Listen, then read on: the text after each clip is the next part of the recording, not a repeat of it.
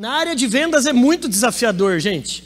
Conforme a FGV fez um Qualiquant com 2 mil entrevistados juntamente com o Sebrae, mais de 90% das contratações em vendas acontece pelo seu currículo, pelo seu conhecimento. Agora, mais de 90% pela sua atitude.